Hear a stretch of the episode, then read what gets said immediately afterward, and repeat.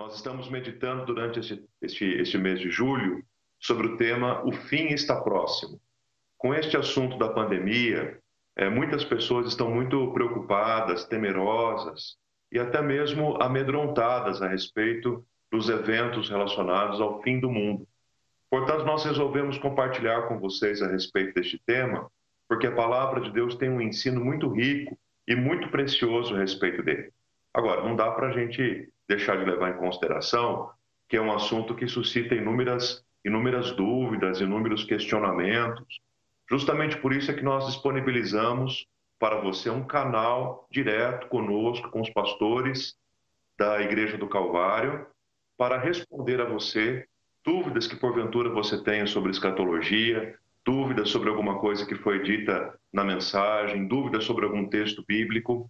Então, por favor, encaminhe para o e-mail o fim está próximo, arroba ipcalvário.org.br. Ah, os pastores da Igreja do Calvário receberão e terão o maior prazer em, em responder e em refletir com você a palavra poderosa do nosso Deus, tá bom? É, nós resolvemos levantar quatro das, das principais perguntas que normalmente as pessoas fazem a respeito deste tema, à luz, inclusive, da pandemia. A primeira nós respondemos no domingo passado. Estamos vivendo um tempo de sinais? Pergunta: podemos confiar que Jesus voltará? Como devemos viver os últimos dias? Mas a pergunta de hoje, deste domingo, é: devemos ter medo do fim? A nossa postura deve ser uma postura de medo, uma postura de, de, de é, amedrontamento, uma, uma postura de, de, terror? Como é que a gente deve, como é que a gente deve se portar? Qual deve, deve ser o sentimento que deve tomar conta do nosso coração uh, quando pensamos no fim? O medo ou paz? Medo ou alegria? Medo ou esperança? É justamente esta pergunta que nós queremos responder para todos vocês nesta hora de reflexão da palavra. E para isso, é claro, nós vamos olhar para as Escrituras e procurarmos juntos aqui a resposta na palavra de Deus. Convido você para abrir a sua Bíblia na primeira carta de Paulo aos Tessalonicenses, no capítulo 4. Eu quero ler com vocês do versículo 13 ao versículo 18. Ou, se você preferir, você poderá acompanhar na sua tela também aí a, a, o texto bíblico que vai aparecer para você, tá bom? 1 Tessalonicenses, capítulo 4. Eu quero ler com vocês do versículo 13 ao versículo 18. É um texto escrito pelo apóstolo Paulo que nos ajuda a encontrar uma resposta segura a respeito desta pergunta. Devemos ter medo do fim? Você tem medo do fim? Você tem medo dos últimos acontecimentos, das últimas coisas? Vamos refletir um pouco nesse texto e vamos encontrar nele a, a resposta que nós precisamos para esta pergunta tão importante. Diz assim a palavra do nosso Deus: Não queremos, porém, irmãos, que sejais ignorantes com respeito aos que dormem para não vos entristecerdes como os demais, que não têm esperança. Pois, se cremos que Jesus morreu e ressuscitou, assim também Deus, mediante Jesus, trará em sua companhia os que dormem. Ora, ainda vos declaramos por palavra do Senhor isto: nós, os vivos, os que ficarmos até a vinda do Senhor, de modo algum precederemos os que dormem. Porquanto o Senhor mesmo, dada a sua palavra de ordem, ouvida a voz do arcanjo e ressoada a trombeta de Deus, descerá dos céus, e os mortos em Cristo ressuscitarão primeiro. Depois nós, os vivos, os que ficarmos, seremos arrebatados juntamente com eles entre as nuvens para o encontro do Senhor nos ares, e assim estaremos para sempre com o Senhor. Consolai-vos, pois, uns aos outros com estas palavras. Que texto maravilhoso e que fala profundamente ao nosso coração. Que Deus te abençoe e que a palavra de Deus alcance o seu coração neste momento, respondendo não apenas a essa, mas a outras perguntas e quem sabe você carrega dúvidas que você leva no seu coração. Eu quero começar a nossa reflexão é, é, compartilhando com vocês uma frase muito interessante de um autor, pastor, é, chamado Eugene Peterson, muito conhecido aí na, no meio evangélico. Ele escreve vários livros sobre, sobre vocação, sobre espiritualidade. Ah, e, ele é, é, inclusive, o responsável por uma Bíblia, por uma tradução da Bíblia, por uma paráfrase da Bíblia, chamada A Mensagem. Eugene Peterson, quando comenta a respeito desse texto de Tessalonicenses 4, ele faz a seguinte afirmação: É nossa concepção de futuro que dá forma ao nosso presente, que define os contornos e o tom das ações e pensamentos nossos durante o dia. Se nosso senso de futuro é fraco, temos uma vida marcada pela indiferença. Boa parte das doenças emocionais e mentais ocorre entre pessoas que sentem que não têm futuro. Que grande alerta e que alerta interessante que Eugene Peterson nos dá. a nossa relação com o futuro, a nossa relação com as coisas que vão acontecer, tem um impacto muito grande com aquilo que nós estamos vivendo hoje, no tempo presente.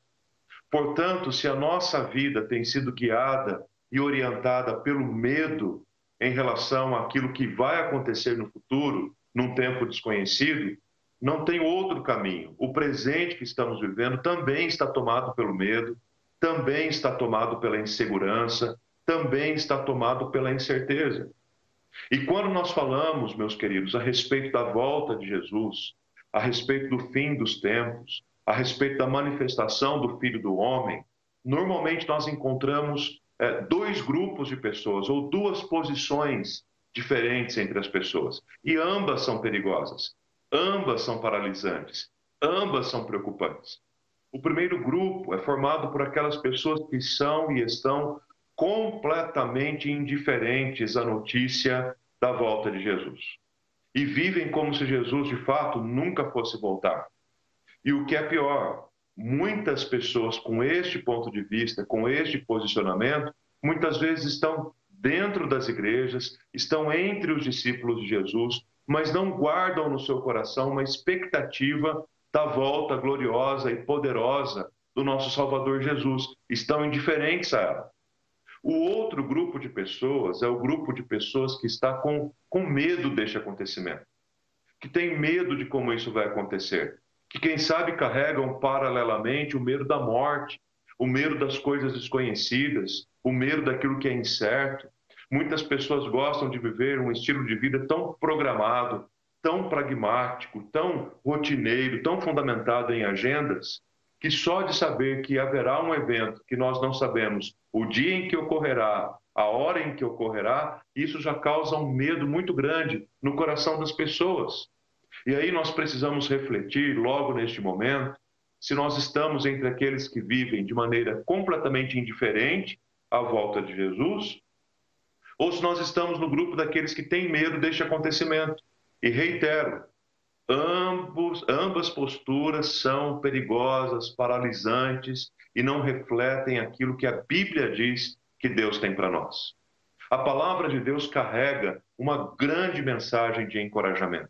Foi assim com o povo de Israel, foi assim com os primeiros profetas, foi assim com a segunda geração dos profetas, foi assim com os salmistas, foi assim com os discípulos de Jesus, com os apóstolos, com os primeiros cristãos. Deus encorajou Elias na caverna, Deus encorajou Jonas debaixo da planta, Deus encorajou Paulo no momento difícil da sua vida, Deus encorajou o rei Davi nos momentos de dificuldade, Deus encorajou Moisés enquanto conduzia o povo, Deus encorajou Abraão enquanto levava o seu filho ao sacrifício, Deus encorajou João na ilha de Pátimos, Deus encorajou homens e mulheres ao longo do registro das Escrituras e continua fazendo mesmo conosco.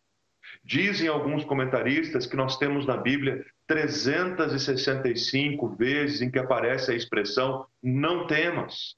E isso é muito sugestivo porque é, traz para nós a ideia de que nós temos um encorajamento de Deus para cada dia do nosso ano.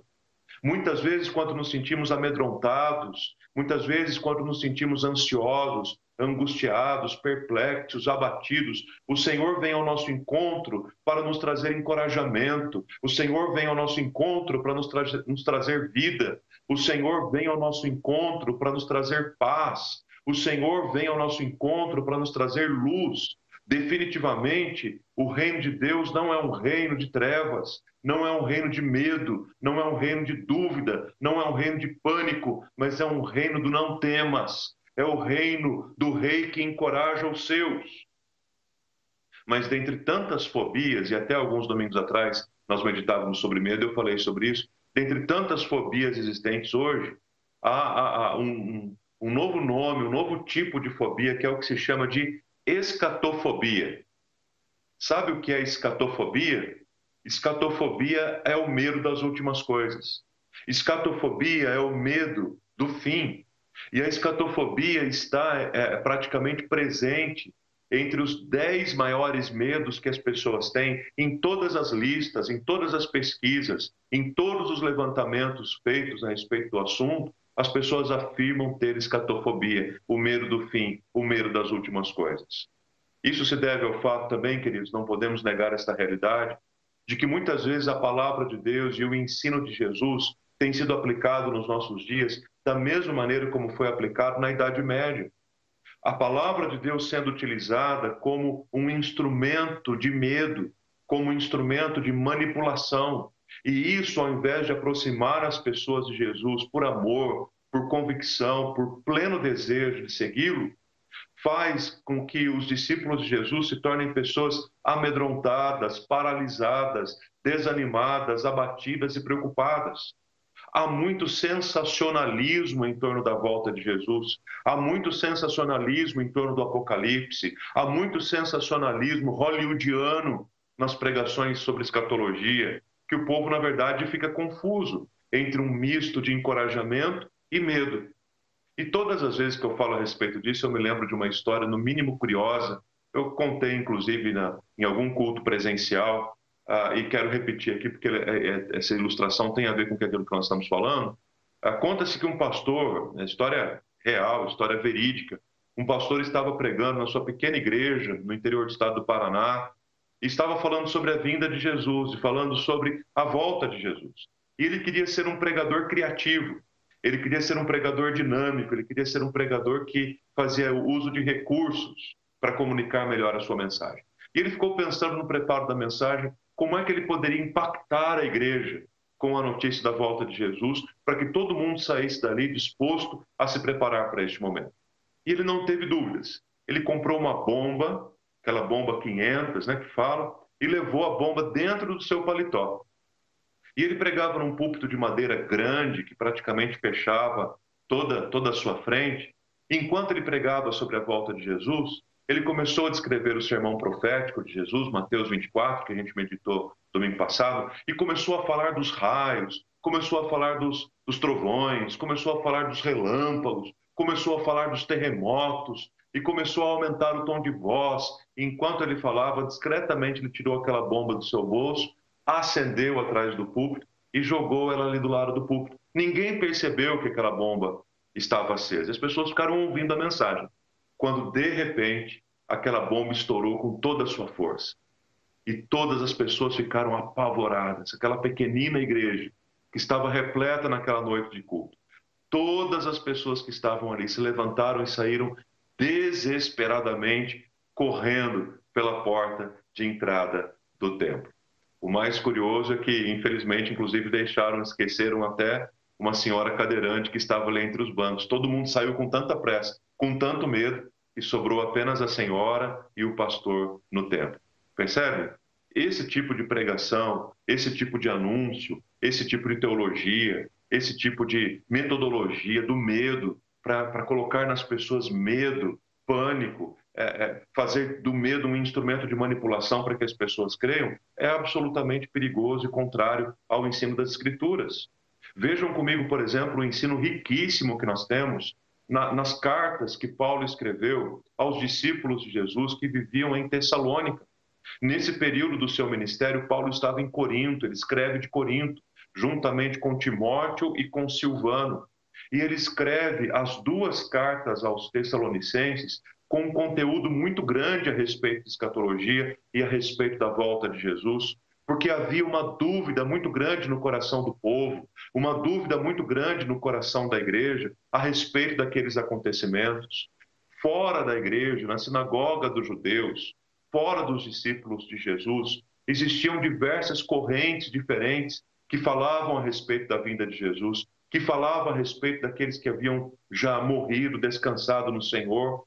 Tanto que todas as vezes que, que Paulo usa nesse texto que lemos, a expressão os que dormem, é óbvio que não são aqueles que dormem o sono da noite, mas são aqueles que dormem o sono da morte, aqueles que já morreram. É isso que Paulo está dizendo nesse texto. E é interessante pensarmos a respeito disso, porque quando lemos lá em Atos dos Apóstolos, capítulo 17, durante a segunda viagem missionária, nós encontramos a chegada de Paulo em Tessalônica. E assim que ele chegou em Tessalônica, ele permaneceu ali por algumas semanas. E nos dias de sábado, ele ia até a sinagoga dos judeus e explicava a palavra de Deus. E muitos judeus eram convencidos e, e, e, convertidos pela mensagem que Paulo trazia e proclamavam isso aos seus amigos e traziam os seus amigos gentios e os gentios começaram a ouvir a palavra e começaram a entregar também o seu coração ao Senhor Jesus e começaram a crer no evangelho. Pronto. Isso foi o suficiente para que os próprios representantes da sinagoga dos judeus reunissem ali é, o povo da confusão, né, o povo da turba, para alvoroçar contra Paulo, para perseguir Paulo. E a perseguição foi tão dura, foi tão intensa, que chegaram a invadir a casa de um homem chamado Jason, que hospedara Paulo. E, e quando chegaram à casa de Jason, eles disseram: Olha, esses homens que têm transtornado o mundo, estes homens que têm bagunçado o mundo, estes homens que têm feito uma grande reviravolta, estes homens estão aqui nesta casa e invadiram a casa de Jason. Paulo precisou se retirar rapidamente para Bereia, depois rapidamente para Atenas, porque os seus algozes, os seus perseguidores também foram atrás dele em Bereia. Portanto, Paulo plantou a igreja em Tessalônica, Paulo proclamou o evangelho em Tessalônica, Paulo anunciou Jesus em Tessalônica, Paulo deixou discípulos de Jesus naquela cidade. No entanto, ele não teve tempo de discipulá-los. No entanto, ele não teve tempo de orientá-los. No entanto, ele não teve tempo de ensiná-los a respeito das Escrituras, inclusive a respeito dos assuntos relacionados à volta de Jesus, porque ele teve que sair de lá às pressas, correndo muito. Por isso, o contato de Paulo com a comunidade de Tessalônica passou a ser o jovem pastor e pregador Timóteo.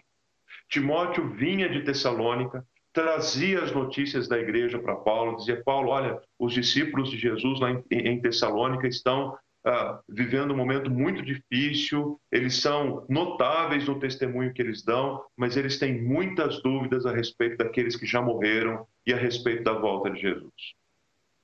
É então dentro desse contexto e apoiado nestas notícias que Paulo escreve as suas duas cartas aos Tessalonicenses. Logo no início da primeira carta, Paulo faz um elogio e rende louvores a Deus e ações de graças pela vida daqueles irmãos. E diz, irmãos, que coisa maravilhosa a fé de vocês, é uma fé operosa. Meus irmãos, que amor abnegado que vocês têm. Meus irmãos, que esperança firme que vocês guardam. Paulo reforça o empenho, o amor, as orações, a intercessão por aquela comunidade que vivia e sofria tantas perseguições, tantas lutas e carregava consigo tantas dúvidas também. Dentre as dúvidas que a igreja carregava, é esta dúvida que as pessoas carregam até hoje, que gera esta pergunta: devemos ter medo do fim? Em outras palavras, Timóteo chegou a Paulo em Corinto e disse: Paulo, os, os tessalonicenses perguntam se nós devemos ter medo do fim. O que é que vai acontecer com aqueles que já morreram? Como será a volta, a vinda do Senhor Jesus? E aí Paulo escreve as suas cartas respondendo a essas e a outras perguntas que nos ajudam a responder a nossa também nesta hora de reflexão. Devemos ter medo do fim? E a resposta é muito clara. A resposta é muito objetiva. Não.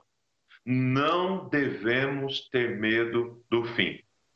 Nenhum discípulo de Jesus deve ter medo do fim, porque para os discípulos de Jesus, o fim de todas as coisas, o fim dos tempos, a volta de Jesus, a manifestação do Filho de Deus, será um momento de grande alegria, será um momento de grande euforia, será um momento de grande entusiasmo, será um momento de grande exultação, o momento mais aguardado, mais esperado. Enquanto nós cantávamos há pouco, alguns irmãos colocavam ali no chat Maranata, vem Senhor Jesus, é o que nós mais queremos. Não, definitivamente não precisamos, não devemos ter medo do fim. Agora, se por alguma razão você que me ouve não teve um encontro pessoal ainda com Jesus, o seu coração ainda não é morada de Jesus, a sua vida não é a habitação do Espírito Santo de Deus, você ainda não se arrependeu dos seus pecados, você não entregou a sua vida ao Senhor Jesus, você ainda não creu em Jesus como seu único e suficiente Salvador, aí a resposta para você é diferente. Você não só deve ter medo, você não só pode ter medo do fim, como você deve ter medo do fim. O fim para você será um momento muito difícil. Mas deixa eu dar uma boa notícia para você, a notícia do Evangelho. Ainda é tempo. Renda a sua vida, entregue o seu coração, abra o seu coração, confesse o senhorio de Jesus na sua vida, peça ao Senhor perdão pelos seus pecados, clame em pleno arrependimento diante de Deus, suplique neste momento, onde quer que você esteja, como estiver a sua vida, o Senhor Deus recebe você, o Senhor Deus aceita você. A morte e o sacrifício de Jesus na cruz foram por mim e por você, porque a sua vida é importante para Deus. Pode ser que para a sociedade você seja apenas um número, uma estatística, pode ser que para as pessoas você seja apenas mais alguém, Pode ser que a sua vida não seja importante para as pessoas como você gostaria, mas eu quero te dizer que a sua vida é importante para Deus, que Jesus ama você, que Deus tem um plano para a sua vida e que neste momento Jesus está de braços abertos para recebê-lo, e daí então você não precisará ter o menor medo do fim de todas as coisas, o menor medo da volta de Jesus, porque isso será para você também motivo de grande alegria, motivo de grande glória, motivo de grande louvor. Quero compartilhar com vocês aqui como é que a gente pode viver sem medo do fim. Já que então nós não, não devemos, não podemos ter medo do fim, como é então que a gente é, vive sem medo do fim? Deixa eu dar três, três dicas para você, três sugestões, apontar para você três caminhos de como é que a gente vive sem medo do fim, eu quero que você guarde isso no seu coração, aplicando esta mensagem e aplicando a palavra de Deus na sua vida. Em primeiro lugar, para viver sem medo do fim, apoie a sua vida na verdadeira esperança. Para viver sem medo do fim, apoie, coloque a sua vida sobre uma verdadeira esperança. Observem comigo o que Paulo disse em Tessalonicenses 4,13. Ele fala que nós devemos viver como aqueles que têm esperança não devemos ser ignorantes a respeito daqueles que já morreram. Não nos devemos, não devemos nos entristecer demais e nem nos entristecer à toa. Não vamos gastar lágrimas com isso, Paulo está dizendo. Ele ainda diz no versículo 13: Não vivam entristecidos como algumas pessoas que não têm esperança. Os discípulos de Jesus, a marca dos discípulos de Jesus, queridos, é esperança é um coração cheio de esperança. O autor aos Hebreus diz que a esperança é a âncora da nossa alma. Para a gente viver verdadeiramente sem medo, a gente precisa apoiar a nossa vida em esperança. Não esperança nas pessoas, não esperança no governo ou nos governos, não esperança na ciência, não esperança no nosso trabalho, não esperança na nossa competência, não esperança no nosso casamento, não esperança na igreja, não esperança no irmão ou irmã, mas a nossa esperança precisa estar alicerçada em Deus. Nós precisamos viver cheios de esperança e não dominados pela tristeza como aqueles que não têm esperança nenhuma. Lembrem-se o que eu acabei de dizer, que logo no capítulo 1, versículo 3 desta carta, Paulo elogia justamente a fé operosa desses irmãos, elogia o amor abnegado, mas elogia também a esperança viva, a esperança firme. Se você quer viver sem medo, apoie a sua vida na verdadeira esperança, e a verdadeira esperança é Jesus Cristo. Não viva como os demais, Tenha esperança. Esperança não é um logo político. Esperança é o maior antídoto contra o medo. Se aproprie dela em Jesus, é, é, para a glória do nome dele e para o fortalecimento da tua vida. Segundo caminho que eu quero apontar para você que quer viver sem medo, restaure na sua vida e no seu coração uma fé transformadora. A palavra de Deus em 1 Tessalonicenses, capítulo 1, versículo 3, Paulo destaca também a fé operosa, a fé trabalhadora, a fé transformadora, a fé frutífera daquelas pessoas. Paulo elogiou, e nós vemos que no, no, versículo 14, ele está convidando a igreja a manter a sua fé em dia. Nós, os que cremos que Jesus morreu, os que cremos que Jesus ressuscitou, nós cremos também que Jesus voltará, trazendo em sua companhia os que dormem. Meus queridos, a nossa vida precisa estar apoiada e alicerçada e restaurada na nossa fé, na nossa capacidade de crer, de esperar em Deus. Infelizmente, uma das marcas dos discípulos de Jesus, talvez o maior pecado que a igreja de Jesus tem cometido na atualidade é o pecado da incredulidade. As pessoas deixaram de orar porque deixaram de crer no poder transformador de Deus. As pessoas deixaram de proclamar Jesus porque deixaram de crer que Jesus pode transformar o pecador. As pessoas deixaram de viver pela fé porque deixaram de crer que de fato Cristo é, morreu em nosso lugar, ressuscitou para a glória de Deus Pai, está vivo e presente agora. Jesus está comigo aqui agora na sala da minha casa, assim como Jesus está aí com você onde você está. Creia em Jesus, creia em Deus, creia no Santo Espírito, creia na palavra, Peça ao Senhor nesta hora que restaure a tua fé, que restaure a tua capacidade de crer. E eu quero ver se vai sobrar espaço para o medo na tua vida. Primeiro, apoie a sua vida na verdadeira esperança. Segundo, restaure a sua vida numa fé transformadora e operosa. Terceiro e último caminho que eu quero apontar para você: mantenha a sua vida ligada ao ensino da palavra de Deus. Seja um ávido estudioso da palavra de Deus. Leve a sua família, os seus filhos a estudarem a Bíblia. Participem do pequeno grupo onde a Bíblia é estudada. Daqui a pouquinho tem escola discipuladora online. Participe, participe do Calvário Kids, participe do culto. Leia a palavra de Deus, busque na palavra de Deus sabedoria para o seu crescimento espiritual. Mantenha a sua vida ligada ao ensino da palavra, porque muitas dúvidas que nós temos, a palavra de Deus está respondendo já há muito tempo. Muitas heresias que ouvimos por aí afora caem por terra quando a palavra de Deus aparece. O texto fala claramente entre os versículos 15 e 17 como é que vai ser a volta de Jesus. E quando nós temos as informações de maneira tão clara, e precisa, como está nesse texto, o nosso medo também vai embora.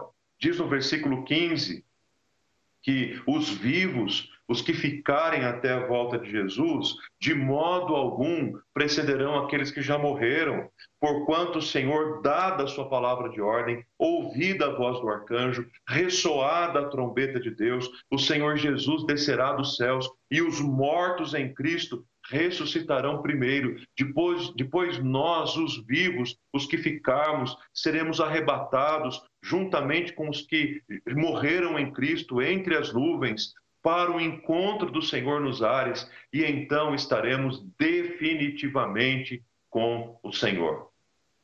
Para você não não acreditar simplesmente naquilo que as pessoas dizem, para você não ser levado por ensinos equivocados da palavra, mantenha a sua vida ligada ao ensino da palavra. O texto é claro. Dada a, a, soada a trombeta, ouvida a voz do arcanjo, o Senhor Jesus voltará. Os mortos em Cristo ressuscitarão primeiro. Depois, os que estiverem vivos em Cristo subirão para o encontro com o Senhor nos ares em arrebatamento e estarão com o Senhor para todo sempre. É isto que a palavra de Deus nos diz. É este o ensino da palavra de Deus. Você vê nisso um ensino de medo? Você vê nesse texto um ensino de terror, de pânico, de pavor? Não. Quando olhamos para esse texto que fala de maneira tão clara e objetiva sobre a volta de Jesus, nós encontramos esperança, alegria, paz para os discípulos de Jesus.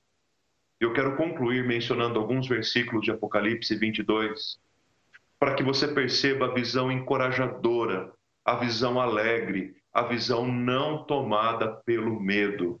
que João tem quando descreve a sua visão? Bom, o próprio João que escreveu a primeira carta, capítulo 4, versículo 18, quando ele diz que o perfeito amor lança fora todo medo. O perfeito amor lança fora todo medo. E quando João tem a visão da glória de Deus, no capítulo 22, você vai ouvir e, e ver as palavras comigo. Ah, não há ali nenhum tom de medo ou pânico, mas de paz, de alegria e de esperança. Apocalipse 22, 6. Disse-me ainda: estas palavras são fiéis e verdadeiras. O Senhor, o Deus dos espíritos dos profetas, enviou seu anjo para mostrar aos servos as coisas que em breve devem acontecer. Eis que venho sem demora. Bem-aventurado aquele que guarda as palavras da profecia deste livro. Bem-aventurado, alegre, feliz. Versículo 12, 13 e 14. Eis que venho sem demora, e comigo está o galardão que tenho para retribuir a cada um segundo as suas obras. Eu sou o Alfa e o Ômega, o princípio e o último, o primeiro e o último, o princípio e o fim. Mais uma bem-aventurança, versículo 14. Bem-aventurados aqueles que lavam as suas vestiduras no sangue do Cordeiro, para que lhes assista o direito à árvore da vida e entrem na cidade pela porta. Versículos 16 e 17. Eu, Jesus, sou a raiz e a geração de Davi. Eu sou a brilhante estrela da manhã. O Espírito e a noiva dizem: Vem. Aquele que ouve, diga: Vem. Aquele que tem sede, venha. E quem quiser, receba de graça a água da vida. E finalmente, versículo 20: Aquele que dá testemunho destas coisas diz: Certamente venho sem demora. Amém. Vem, Senhor Jesus. E se eu conheço minimamente a nossa querida Igreja do Calvário, a esta hora o povo em casa está dizendo amém, amém, amém. Graças a Deus. Glória a Deus. O que você viu nesse texto que eu li de Apocalipse 22? Medo ou esperança? Medo ou alegria? Medo ou paz? Eu tenho certeza que você não viu medo nesse texto. Então, discípulo de Jesus, meu irmão, minha irmã, não tenha medo das coisas do fim. Tenha alegria, tenha paz, tenha esperança. E se para algum de vocês a volta de Jesus ainda é motivo de medo e preocupação, renda-se hoje aos pés do Salvador, porque todos juntos marcharemos em direção a essa eternidade gloriosa, a esse país maravilhoso e eterno com o nosso Senhor Deus, o nosso maravilhoso e eterno Pai.